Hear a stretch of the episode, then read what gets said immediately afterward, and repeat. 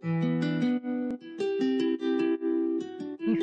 كيفاش الابتكار الاجتماعي كيفاش؟ بودكاست من مؤسسة عبد القادر بن صالح في الدار البيضاء. واش كتهمكم التحديات والمشاكل الكبرى اللي كتعيشها بلادنا؟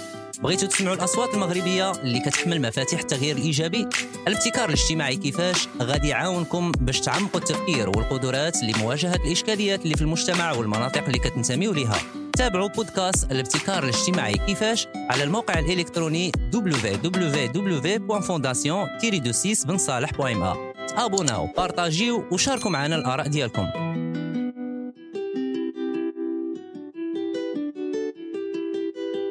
إلا تبعتوا الحلقات الأولى من بودكاست الابتكار الاجتماعي كيفاش غتلاحظوا أننا وصلنا لمرحلة مهمة في مشروع إطلاق مبادرة مبتكرة اجتماعيا وهي أننا كنتوفروا الآن على نموذج أولي للحل اللي طورنا. وفي الحلقة ديال اليوم غادي نتعرفوا على المراحل الموالية. كيفاش نهيكلوا فكرة المشروع في إطار قانوني؟ كيفاش ننجزوا خطة لتطوير المنتوج أو الخدمة اللي خدامين عليها؟ وشكون يقدر يساعدني في هذه المرحلة؟ بالنسبة للمتابعين جداد اللي عاد انضموا لينا يمكن لكم تطالعوا على الحلقات السابقة على موقعنا أو على قناتنا باليوتيوب أو على منصات البودكاست. من بعد ما قضينا وقت مهم في تطوير الحل ديالنا على شكل نموذج أولي اللي صدق عليه المستفيد أو المستعمل النهائي جا الوقت أننا ندوزو لمرحلة تقديم المنتوج أو الخدمة ديالنا لجزء أكبر من السوق. لكن قبل هادشي خاص يكون عندنا إطار مهيكل للمشروع ديالنا غيمكننا نشتغلوا بنظام وشفافية. وديما نتفكروا أننا كنطوروا حل لإشكالية اجتماعية اللي يقدر يكون منتوج أو خدمة. ولكن من الضروري أننا نقوم بصياغة رؤية للمشروع.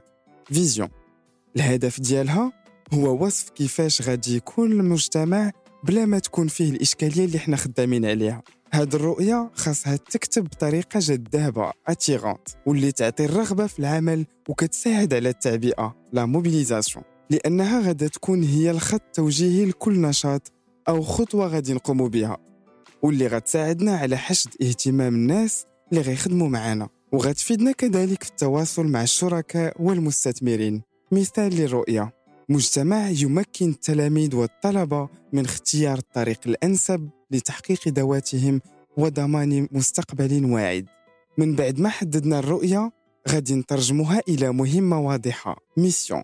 أي أننا كيفاش نقدروا نساهموا في تحقيقها بشكل فعال وعملي؟ مثال إلا كنا غادي نديروا منصة لتوجيه الشباب فالمهمة غتكون هي ضمان توجيه مبكر للطلبة والتلاميذ والعمل على تقوية قدراتهم الحسية والفنية والتقنية رهين بمساعدتهم على اختيار أنسب طريق لتحقيق أهدافهم الشخصية والمهنية. هاد المهمة اللي لخصناها في جوج أو ثلاثة جمل واضحة غادي نخرجوا منها أهداف عملية objectifs opérationnels أو أنواع أنشطة. إلا قمنا بإنجازها غادي نحققوا المهمة اللي حطيناها في الأول. مثال تشجيع للتوجيه المدرسي والتطوير الذاتي لفائدة الشباب. العمل على استعمال التكنولوجيا الحديثة في تقوية قدرات التلاميذ. خلق جسور بين العالم المهني والمؤسسات التعليمية عبر فعاليات مختلفة. فالمرحلة الموالية هي تحديد مبادئ وقيم العمل principes d'action et valeurs اللي كتشكل الإطار الأخلاقي للمشروع. مثلا الشفافية تكافؤ الفرص والإبداع. اللي خصنا نأكدوا عليه هو أنه سواء قررنا أننا نبدأ بوحدنا أو كفريق هاد الرؤية والمهمة والأهداف وكذلك المبادئ والقيم هي اللي غتشكل الأرضية اللي غنبنيو عليها المشروع وغتولي المرجع اللي غينظم كل الأنشطة والخطوات المستقبلية ديالنا. فأي مبادرة مبتكرة اجتماعيا ما يمكن لها تكون ناجحة إلا إذا كانت مرسخة محليا. ولهذا من الضروري كحامل مشروع وفريق عمل أننا نفهموا كيفاش المنظومة اللي كتحيط بنا كتشتغل وكذلك نبنيو معها علاقات وطيدة اللي غتسهل العمل ديالنا. وذلك عن طريق دراسة محيط المشروع ديالنا. وبالتالي التموضع ديالنا فيه. وهنا غادي نعاونوا راسنا بأداة PESTEL اللي غندرسوا فيها كل ما هو بعد سياسي politique بعد اقتصادي économique بعد اجتماعي social بعد تكنولوجي technologique بعد بيئي environnemental بعد قانوني légal الخطوة الموالية هي اختيار النموذج الاقتصادي اللي غنعتمدو. وهو كيمثل الشكل اللي غياخدو المشروع باش يعيش ويتطور. وهنا كاينين ثلاثة الاختيارات. النموذج الربحي أي أن تمويل المشروع كيعتمد 100% على بيع منتوج أو خدمة. النموذج غير ربحي أي أن تمويل المشروع كيقدم منتوج أو خدمة بدون ربح. النموذج الربحي التضامني أي أن جزء من مداخيل المشروع كيتم توفيره عن طريق بيع منتوج أو خدمة. والجزء الآخر كيتقدم بدون ربح. من بعد ما كندوزو هاد المرحلة كيجي الوقت أننا نختاروا الوضع القانوني والحكامة ديال المشروع. وكنعنيو بالحكامة مجموعة القواعد اللي كتنظم الحياة واتخاذ القرارات داخل المشروع وكتفرق الأدوار وكتنقسم لكل ما هو استراتيجي وما هو تنفيذي. وباش نسهلوا علينا هاد المهمة يكفي أننا نجاوبوا على هاد الأسئلة. شكون كيدير شنو؟ إمتى وفين؟ كمؤسس لمبادرة واش بغيت نعيش منها؟ ولا كنفضل نبقى متطوع؟ شكون كيسير؟ وشكون كيقرر؟ شكون المتدخلين في المشروع؟ والمسؤوليات ديال كل واحد. منين كتوضح الصورة على هاد النقط كاملة؟ نكونوا مستعدين أننا نتساءلوا على الوضع القانوني المناسب أكثر. جمعية تعاونية أو مقاولة اجتماعية. واللي كيكون مركز أنشطة المشروع. واش النشاط مرتكز بشكل أساسي على البيع؟ واش من الضروري الحصول على المنح لإنجاز المشروع؟ واش ناويين نعتمدوا على متطوعين في العمل ديالنا؟ هاد المعلومات كاملة غادي تعاوننا أننا ننجزوا خطة العمل ديالنا. اللي الهدف منها هو نبنيو التوافق ما بين البيئة أو المنظومة اللي بغينا نشتغلوا فيها. القرارات اللي غنتاخدو خطة العمل ديالنا والاستدامة المالية للمشروع والأهداف الاجتماعية اللي حددناها في الأول. حيث دائما خاصنا نحطو قدام عينينا أننا كنطوروا مبادرة للهدف ديالها هو إيجاد حل لإشكالية اجتماعية محددة. هاد خطة الأعمال اللي تكلمنا عليها نقدروا نلخصوها بهذه الطريقة.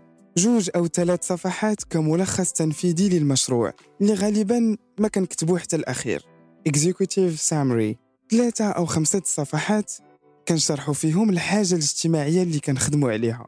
البوزوان سوسيال أربعة حتى لستة صفحات مخصصة لدراسة السوق والجدوى. Étude de marché et d'opportunité.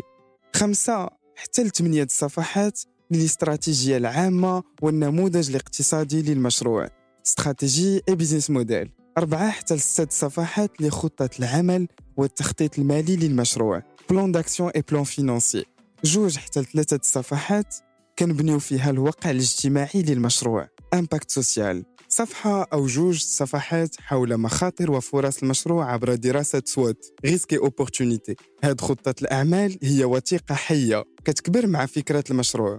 وكل مرة كنرجعوا ليها باش نصحوها ونطوروها. واللي غتعاوننا بزاف باش نلقاو أول المستثمرين والمنح الأولى للمشروع. وما ننساوش أن المبادرة ديالنا كاملة مركزة على منتوج أو خدمة اللي خصنا نقربوها من المستعملين أو المستفيدين. لهذا كنبداو نطلقوا المشروع ديالنا في جزء مهم. الشيء اللي غيساعدنا أننا نراجعوا ونحسنوا من استراتيجية العمل ديالنا. هذه الفترة ديال التجريب اكسبيريمونطاسيون اللي غتكون على نطاق صغير. الهدف منها هو اختبار الاهتمام ديال السوق بالمنتوج أو الخدمة ديالنا. وهذه المرحلة ما خصهاش تاخذ منا بزاف ديال التكاليف البشرية والمالية. مثلا نقدروا نبداو نسوقوا المنتوج ديالنا عبر كراء فضاء صغير في مركز تجاري أو أننا نتفاوضوا مع السلطات المحلية باش نستغلوا قاعة في مركز عمومي. هذه المرحلة كتمكننا من تطوير الحد الأدنى للمنتج اللي كيحدد قابلية الحياة.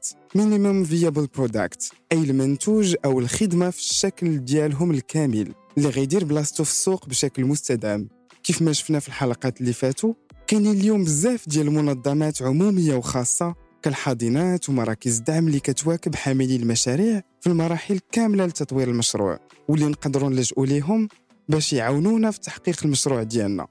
منين كنتاكدوا أن المنتوج ديالنا مقبول في السوق عن طريق التبني ديالو من طرف المستعملين الأوائل early adopters غادي نبداو نفكروا بتوسيع خط الإنتاج وغتبدأ تبان لنا الحاجة في التمويل. اللي كان في الأول معتمد على المال الخاص أو العائلة أو الأصدقاء. أما إحنا فغنتعرفوا في الحلقة القادمة على كيفاش نعرفوا التمويل اللي محتاجه المشروع كيفاش نسيروا الجانب المالي للمشروع وشنو هما أنواع التمويل المتوفرة واللي نقدروا نستافدوا منها. شاركوا معنا آرائكم عبر صفحاتنا بوسائل التواصل الاجتماعي لينكدين وفيسبوك. إلى اللقاء. كيفاش؟ كيفاش؟ الابتكار الاجتماعي كيفاش؟ بودكاست من مؤسسة عبد القادر بن صالح في الدار البيضاء. واش كتهمكم التحديات والمشاكل الكبرى اللي كتعيشها بلادنا. بغيتوا تسمعوا الأصوات المغربية اللي كتحمل مفاتيح التغيير الايجابي الابتكار الاجتماعي كيفاش غادي يعاونكم باش تعمقوا التفكير والقدرات لمواجهة الإشكاليات اللي في المجتمع والمناطق اللي كتنتميو لها تابعوا بودكاست الابتكار الاجتماعي كيفاش على الموقع الإلكتروني www.fondation-6 تابوناو بارطاجيو وشاركوا معنا الآراء ديالكم.